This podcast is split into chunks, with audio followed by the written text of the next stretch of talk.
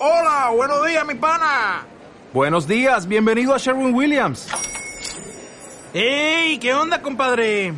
¿Qué onda? Ya tengo lista la pintura que ordenaste en el ProPlus app. Con más de 6.000 representantes en nuestras tiendas listos para atenderte en tu idioma y beneficios para contratistas que encontrarás en aliadopro.com. En Sherwin Williams somos el aliado del PRO.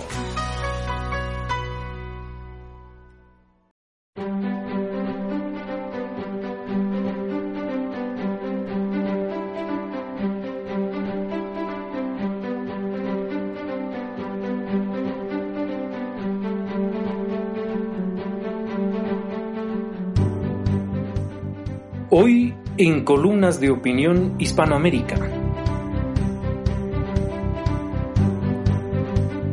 Buenos días. Columna de Julio César Sánchez, publicada el 6 de septiembre del 2020 en Granma, de Cuba.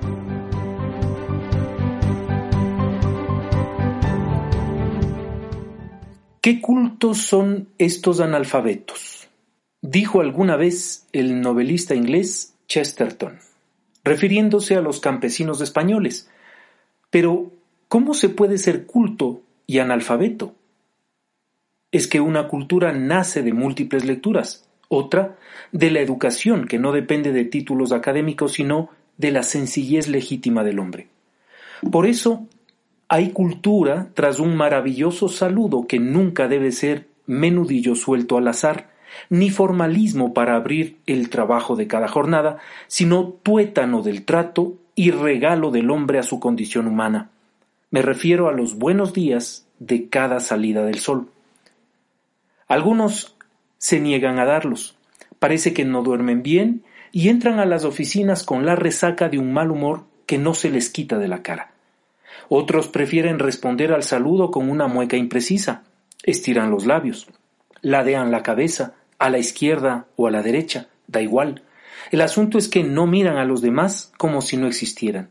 Desconocen que la voz puede llevar sobre los hombros a la ternura.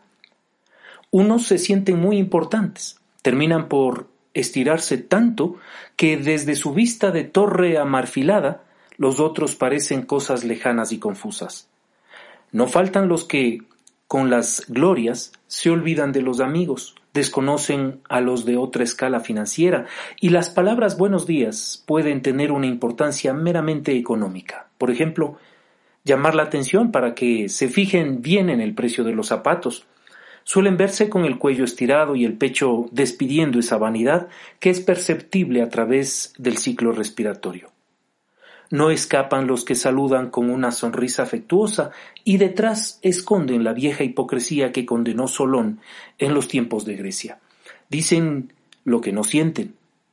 Eso de que la hipocresía es parte de la educación debe tener sus límites, ¿verdad?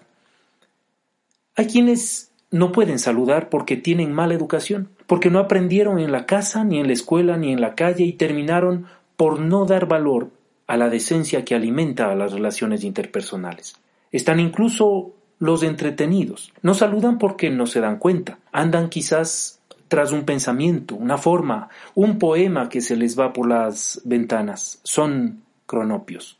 Esos seres soñadores inventados por Julio Cortázar. Los mismos que siempre piensan en la belleza tenaz de las vicarias. Tal vez estos merezcan perdón, aunque a sus espaldas, si no saludan por culpa de las musarañas, se oirá un látigo entre los dientes. ¿Y este qué se cree? En fin, buenos días, permiso, me permite usted, buenas tardes, enseguida le atiendo. Un momento, por favor, ¿en qué le puedo servir? Es muy amable, gracias. Son palabras claves que marcan la salud espiritual de un pueblo, cultura en el alma, educación que no omita el desenfado de ser tan alegres como somos. Saludos que sean cordiales, es decir, que tomen asiento en el corazón incluso la expresión gracias por su visita, repetida en ráfagas al abandonar la puerta de una tienda, no puede sonar a mensaje robotizado. Es tan rico nuestro idioma y somos tan afables. Ahora hay celulares que pueden abrir la puerta de un automóvil o saber eh, cuándo una mujer está embarazada. No sé si alguna vez un celular pueda medir la cultura, el amor, la hospitalidad entre los seres humanos. ¿De qué nos sirve el pensamiento sin los sentimientos? Tengan todos muy buenos días. Gracias. O'Reilly Auto Parts puede ayudarte a encontrar un taller mecánico cerca de ti. Para más información, llama a tu tienda O'Reilly Auto Parts o visita oreillyauto.com.